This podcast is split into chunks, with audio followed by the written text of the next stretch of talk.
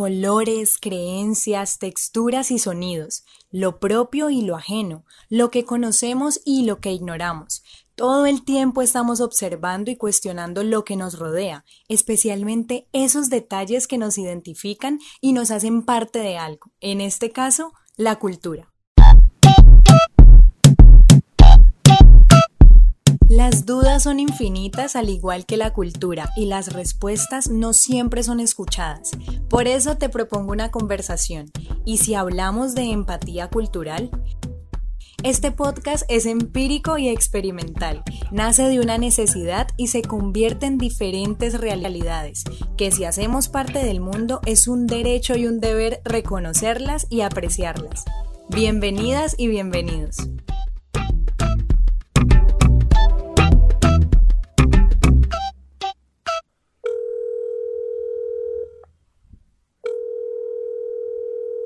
Hola a todas y a todos, bienvenidos al cuarto episodio del podcast pensado por mí y creado gracias a estas maravillosas mujeres. Hoy tengo la alegría de contar con una mujer publicista internacional, divulgadora de la cultura africana y ciberactivista sociocultural. Ella es la directora y fundadora de AfroApp, plataforma colaborativa y comunidad digital creada por y para difundir la afrodescendencia y el continente africano.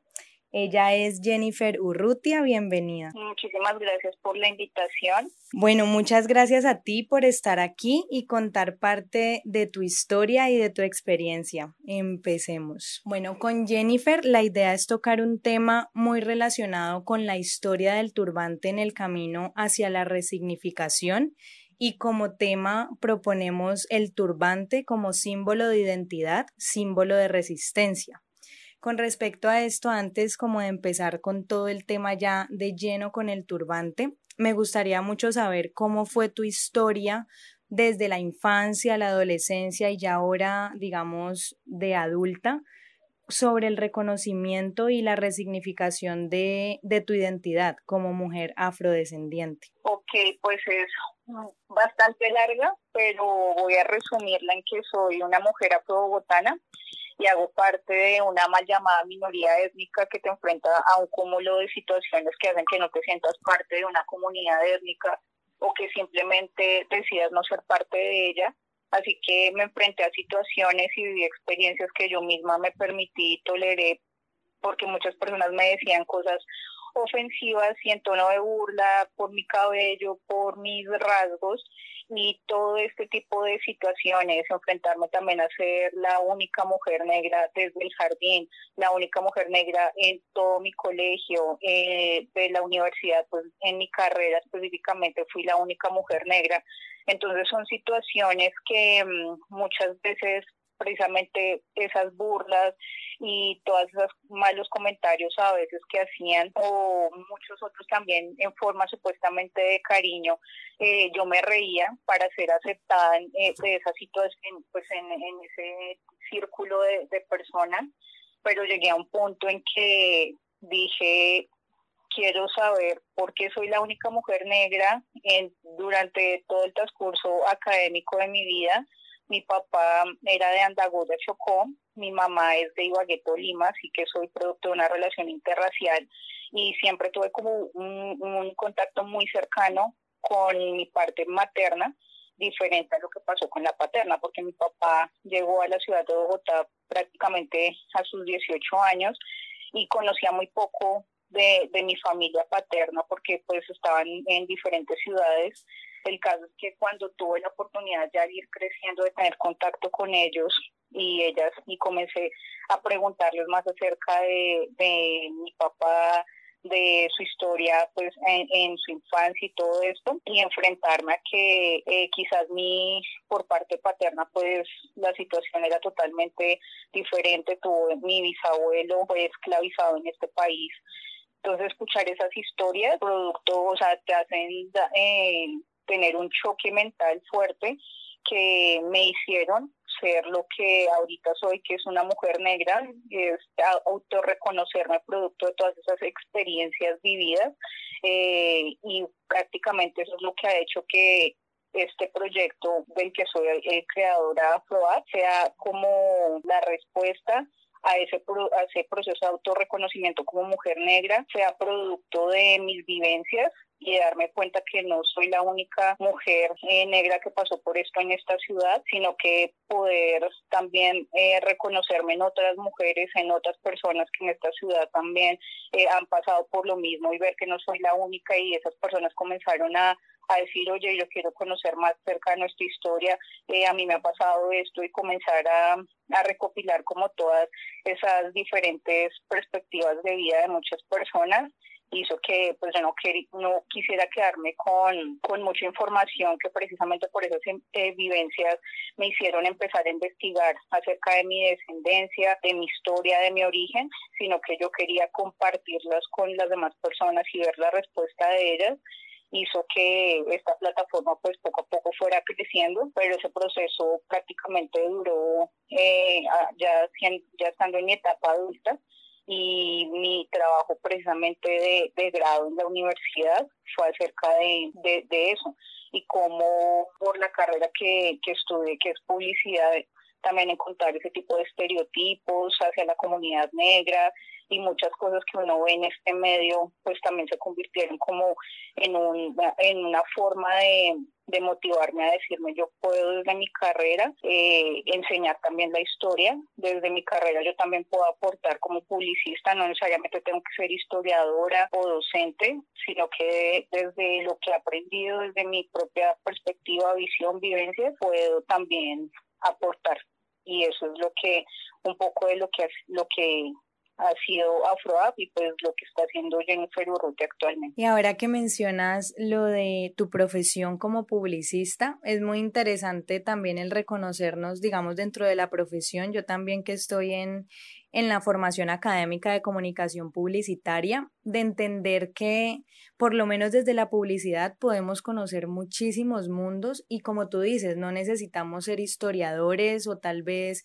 sociólogos o todas estas, estas disciplinas que estudian diferentes temas para poder comunicar una historia, que es la, por lo menos la función que tú estás cumpliendo con AFRAP, que es una plataforma súper interesante sobre la comunidad africana y pues afrodescendiente en general. Con respecto a, a, la historia que contabas ahora de tu bisabuelo, de tu papá y tu mamá, ¿cómo fue ese reconocimiento de los símbolos culturales, digamos hablando del turbante como un accesorio? Para reconocerlo como un símbolo que cuenta una historia de resistencia y resignificación. El hecho de llegar precisamente a su autorreconocimiento me hizo darme cuenta de muchos símbolos que eh, la comunidad negra en general, tanto afrocolombiana como en todos los países a nivel mundial tiene un mismo significado y tiene eh, una misma historia. Y en ese proceso de, de autorreconocimiento eh, llegué a este símbolo. Uno, pues claramente es algo que hace parte de mí, que es el cabello, y otro bastante importante, que es el turbante, que muchas personas actualmente lo conocen como un simple accesorio, pero que no han, no han conocido y quizás no han trascendido en la historia que hay detrás de él y que sería bastante interesante que pudieran todos tener eh, ese conocimiento para tener quizás un poco más de, de respeto hacia él eh, por toda la historia y toda la carga de simbologías que tiene. Entonces, eh, específicamente llegué a conocer la historia de de turbante, porque pues claramente la comunidad afrocolombiana es algo que hace parte de la identidad negra y es un complemento que ha estado acompañando la belleza de las mujeres negras eh, como una antítesis de esa feminidad blanca que se ha, impuesto en, en la historia única en este país. Entonces, este símbolo ha tenido diferentes transformaciones a través de la historia. Sabemos que en África tiene específicamente cierta simbología porque eh, habla más acerca de los estatus sociales, eh, cosa que no pasa acá, digamos, el significado que trajo consigo el turbante prácticamente desde la historia de la colonización no era apodado turbante, sino que simplemente era un pañuelo. Esta prenda, por decirlo así, tiene una carga diferente acá en América, puesto que fue por todo el tema de la, de la trata esclavista de África América que comienza a adquirir simbologías distintas, pues claramente a su, al continente africano. Entonces, acá tenemos tenido transformaciones que han representado ese linaje cultural histórico de África, pero que es un poco distinto, dado que acá específicamente en América y hablando un poco de leyes en ese entonces colonialistas, estaban leyes como el edicto del buen gobierno que exigía a las mujeres negras usar pues su cabello atado con un pañuelo y eso se llamó posteriormente las leyes de Pignon y eso le impidió también a que las mujeres negras utilizaran digamos ciertos accesorios que las mujeres de ascendencia europea tenían, entonces ciertas plumas, ciertas joyas, ciertos accesorios y entonces para las mujeres negras tenían que ser su pues el pañuelo también como una forma de que o sea llamaran la atención a los hombres o esposos de las mujeres blancas porque pues era algo que supuestamente atraía a los hombres blancos de manera sexual. Entonces fue una forma también de evitar eso y por eso se les exigió a las mujeres llevar esta prenda en sus cabezas para ocultar sus cabellos y las mismas mujeres negras comenzaron a adaptar, obviamente, a su vestimenta, eh, quizás también eh, a su a su propio sentido de, de la moda, por decirlo así, este accesorio y por eso comenzaron a utilizarlo con decorados, comenzaron a utilizarlo con diferentes formas de, de atar, no solamente es colocado y ya sobre la cabeza, sino que tenía todo un proceso también de realización también por el tema de los colores. Y ellas comenzaron a apropiarse de eso, dijeron, bueno, nos impusieron esto como algo para, como una forma de segregarnos, pero nosotros vamos a darle una carga y una simbología diferente y comenzaron a adaptarlo. Ellas en vez de, achantarse, de apenarse, de, de, de sentirse menos o discriminadas, por el contrario, por motivo de orgullo para ellas y por eso decidieron utilizarlo y usarlo de una manera eh, ostentosa, un poco altiva también. Entonces, si nos damos cuenta, o sea, comenzó como a adquirir un significado quizás paradójico, pero que uno se da cuenta que eh, prácticamente son significados que han quedado para nuestras futuras generaciones y descendencia y también eh, otra de las, de las cargas que tiene a nivel de simbología esta prenda es el hecho de que cuando muchas de las de los esclavizados y esclavizadas que trajeron acá América, no, obviamente les quitaron su nombre, su etnia, o sea, ellos ya no tenían sino los apellidos de sus amos de, de los esclavistas, así que perdieron pues prácticamente su identidad y el hecho de, de que ellos se les quitaran no solamente los apellidos y lo que significaba para ellos sus comunidades étnicas, sino también les rapaban, les rapaban sus cabezas. Sabíamos que ellos usaban también las trenzas como eh, pues solamente una forma de, de, identificación también de cada comunidad étnica. Entonces, el hecho de que ellos también comenzaran a quitarle sus, sus cabellos y tener todas las condiciones insalubres en los barcos, aún llegando acá a América en las plantaciones, se les comenzaban a caer sus cabellos aún más por de tener que estar acostados en el piso, tener que estar eh, quizás acostados encima de de los excrementos de los animales, no tenían cómo lavarse el cabello, me hago entender todo eso también les generó en ellos problemas de salud como la tiña, piojos, etcétera, y una forma de, ocultar todo esto también fue por medio de, sus pañuelos. Entonces, si nos damos cuenta durante eh, el tiempo que ha pasado históricamente, ese, esa prenda, esa única prenda, ha tenido una simbología demasiado eh, profunda que no podemos darle como solamente un significado de que es un accesorio más, sino que es algo que ha marcado la historia de la esclavitud de las mujeres negras y que es un, un símbolo bastante importante, obviamente, de la cultura y que debería pues tomarse con ese mismo significado, con ese mismo sentido que durante la historia ha traído, que no ha sido pues nada, agradable. Exacto, Jennifer, y es muy importante el punto que tocas como de, o sea, toda esa carga histórica, reconociendo que la moda de los turbantes, por decirlo de alguna forma, se remonta, digamos, como a los años 20, pero fue en los años 50 aproximadamente que se da a conocer, pero se da a conocer a través de una cultura que no es la afrodescendiente. Entonces lo empiezan a utilizar figuras reconocidas eh, de Hollywood y diferentes medios del tiempo, pero no se logró contar esa historia hasta de pronto hace unos pocos años donde ya se empieza a hablar sobre la apropiación y la apreciación cultural y que es algo que me parece muy interesante también que encontré en Afrap que publicaste hace poquito sobre el cabello ulótrico, ulótrico sí, es decir, donde hablabas sobre cómo esa, toda esa, toda esa historia que carga el cabello y además los símbolos que han representado a la cultura, o sea, a las diferentes culturas y en este caso a la afro, a la afrodescendiente, y que es muy importante tenerlo en cuenta para no, no verlos únicamente como un accesorio, como tú lo mencionas. Ahora ya entrando más como a, a esas personas y principalmente mujeres que hicieron historia con todo lo que tú nos cuentas, ¿cuáles han sido esas mujeres que llevando el turbante y a partir de todo lo que han vivido han marcado parte de la historia tanto de la comunidad afro como en general del mundo? Pues digamos a nivel eh, histórico y eh, hablando específicamente en Colombia,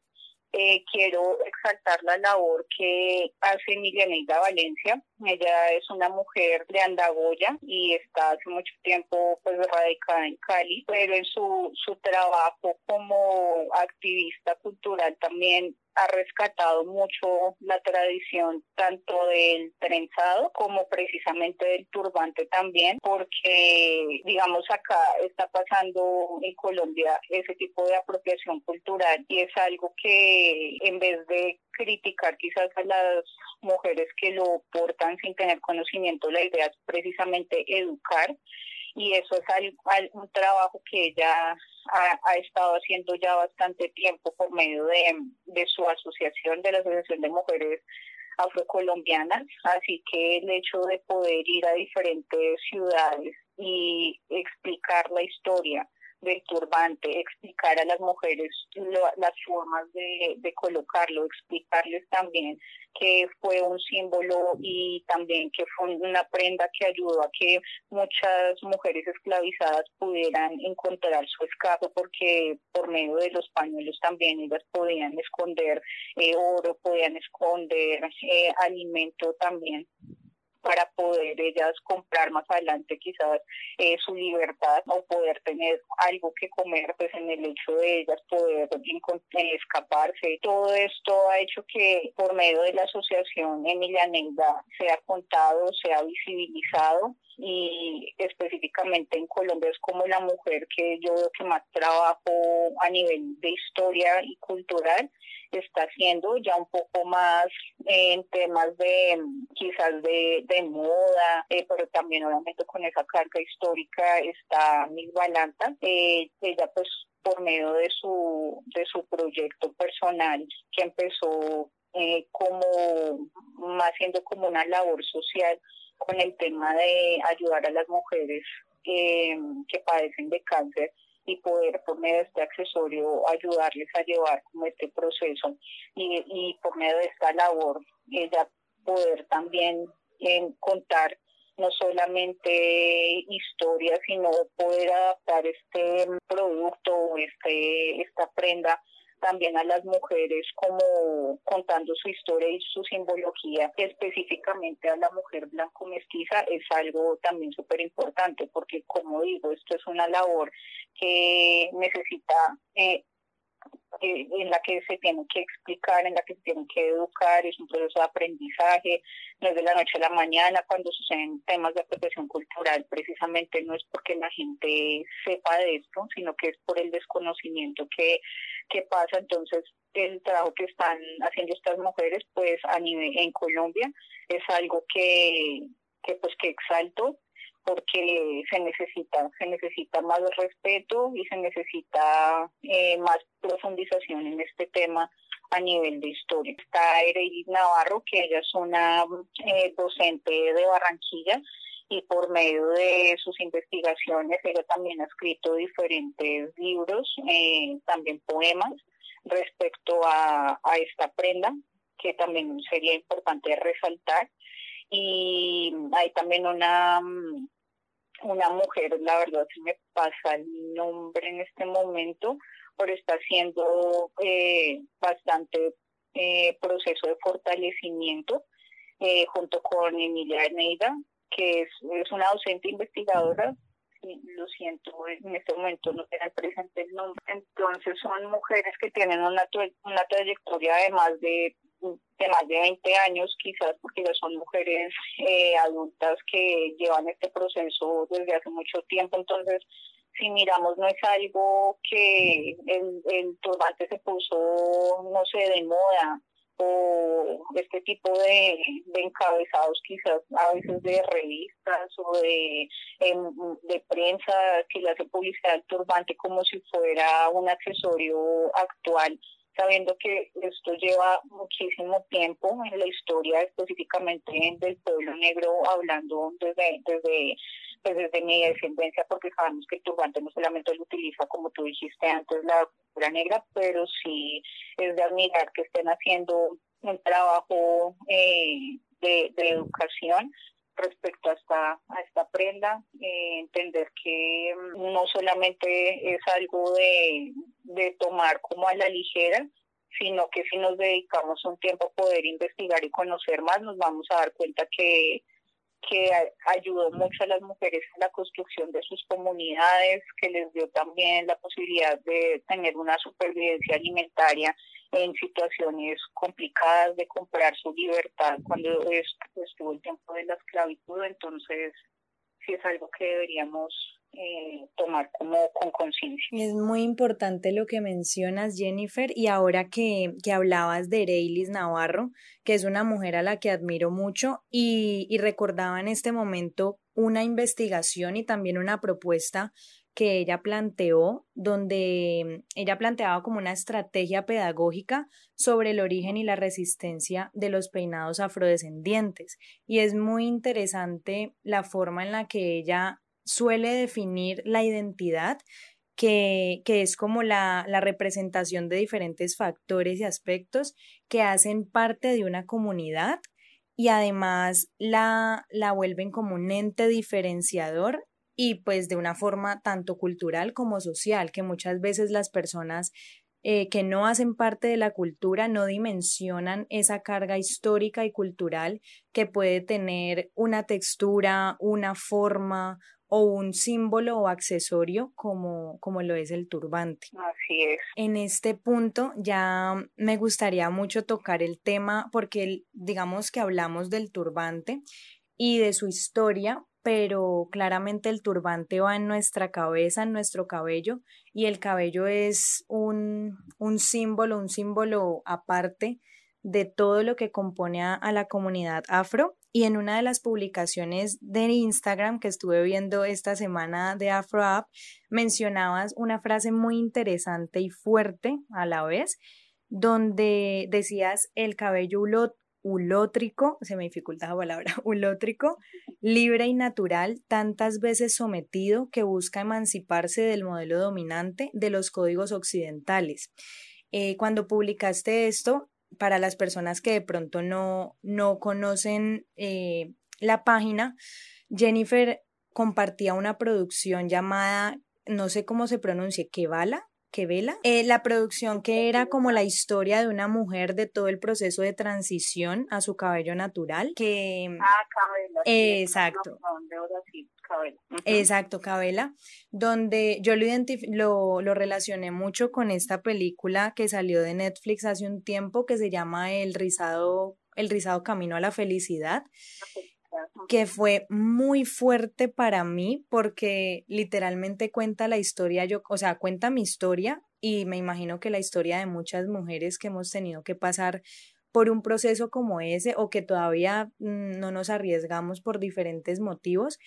pero me gustaría saber mucho cómo interpretas tú el significado del cabello afro y, y las diferentes representaciones como de la identidad de una mujer porque también está el cómo la mujer se siente bien y cómo apropia esta, aprecia y apropia esta, esta historia, pero también entiende que, que es una construcción también de mucha autoestima, de seguridad, etcétera. Ok, el tema de, del cabello tal cual como el turbante tiene una historia bastante profunda eh, en, en, el lenguaje deshumanizante de muchos colonialistas prácticamente el cabello afro o significaba clase baja, era un estatus de esclavitud, tal cual entonces em, ellos lo llamaban como el, el, cabello inferior o el cabello repelente o como si fueran eh, esponjillas. Entonces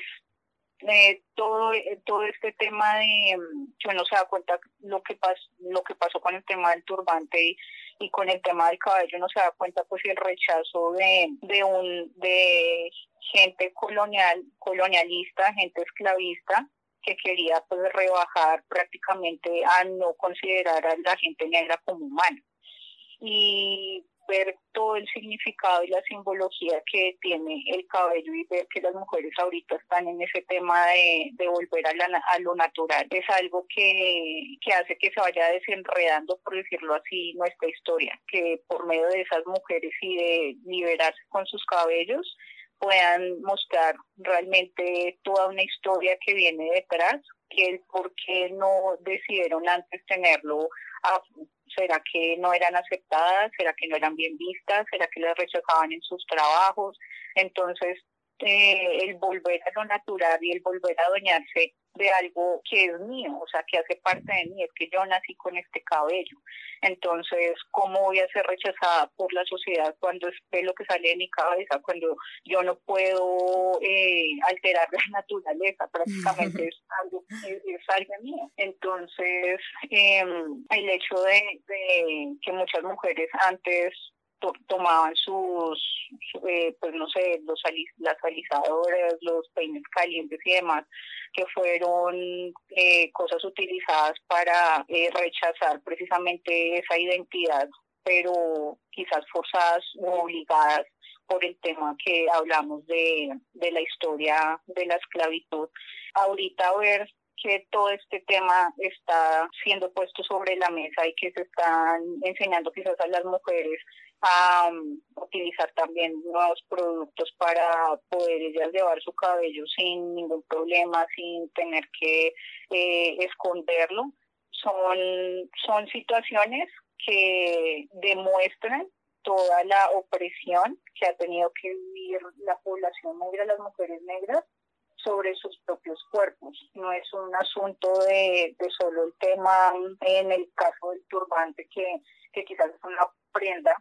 sino que estamos hablando de del mismo cuerpo de, de, las mujeres negras, o sea, de no poder uno llevar su cabello con volumen porque eh, tu cabello ante la sociedad es mal visto, es desaliñado, no va con este trabajo, me hago entender.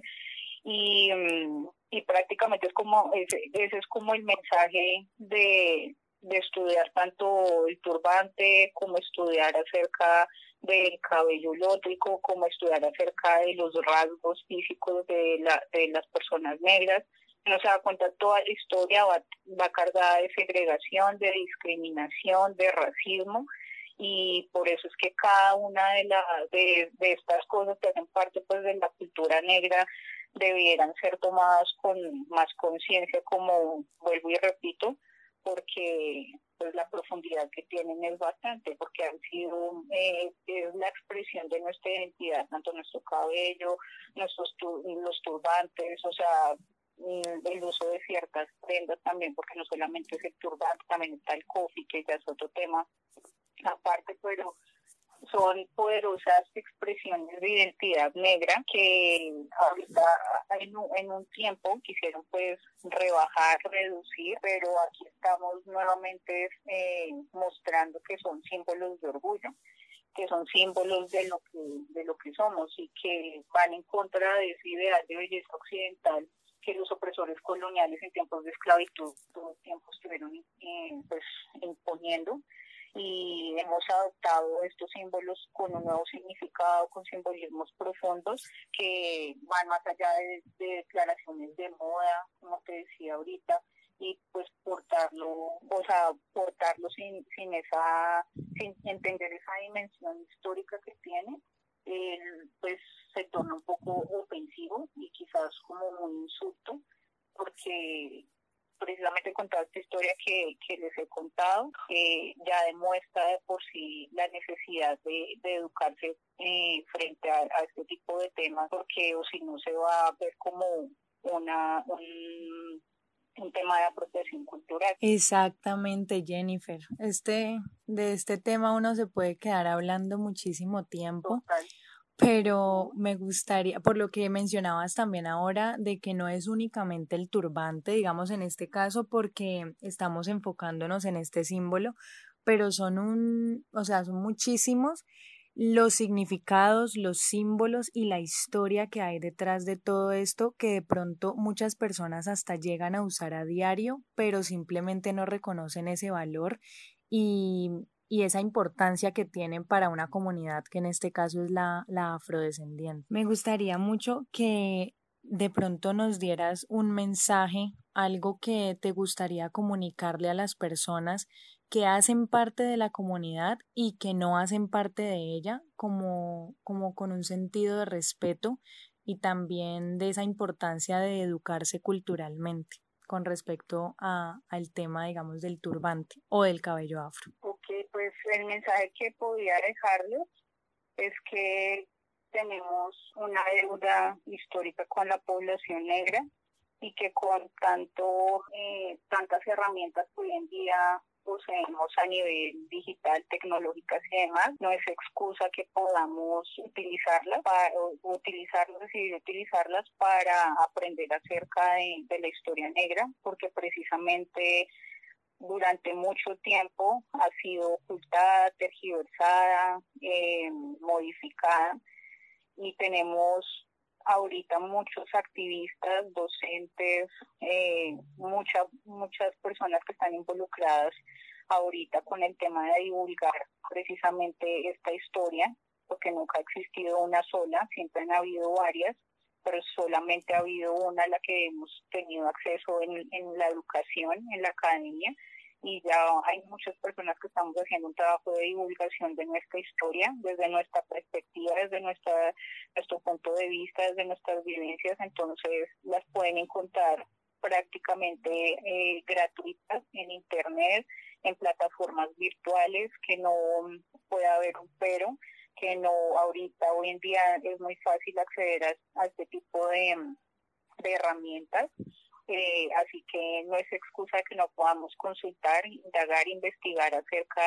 de, ellas, porque nos dan una mirada a la situación actual también que estamos viendo como comunidad negra, no solamente en Colombia, sino a nivel mundial y que podamos también eh, un mensaje específicamente pues a los jóvenes. Hoy en día hay un problema bastante grande de transmisión intergeneracional porque pues los jóvenes ahorita estamos más abocados a la tecnología de la cultura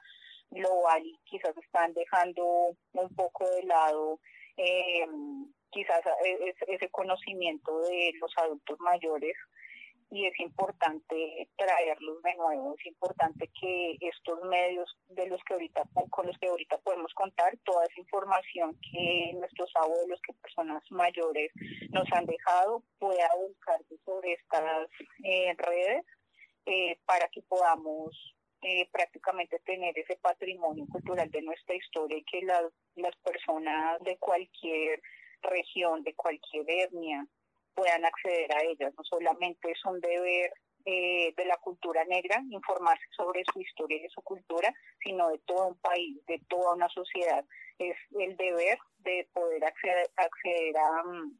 a documentos, a investigaciones y demás, que ahorita muchas personas de la comunidad negra estamos poniendo esfuerzo, tiempo para que podamos conservar este, este patrimonio que, que obviamente es cultural, que es histórico y que nos va a, o sea, va a aportar a la sociedad y nos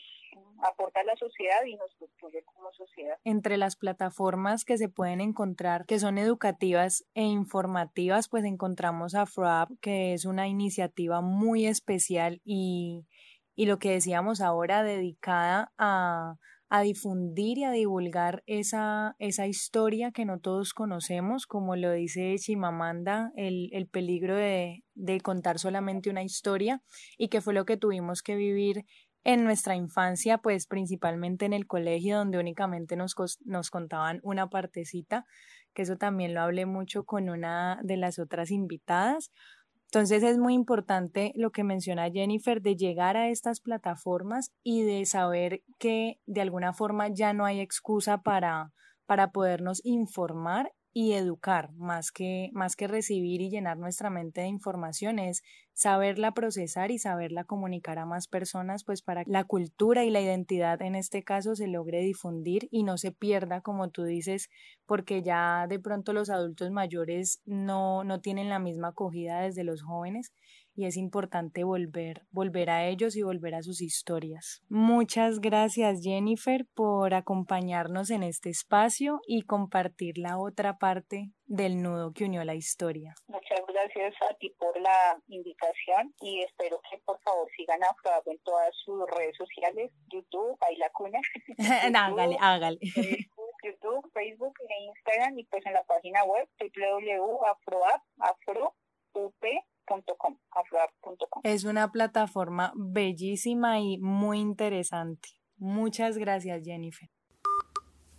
Gracias a quienes nos escuchan, nos pueden encontrar en Instagram y Facebook como Lengua Falsa y tenemos nuestra página web en la que también pueden encontrar contenido muy interesante, www.lenguafalsa.com. Continuemos el camino y apreciemos esa historia que nos une como humanos, la cultura.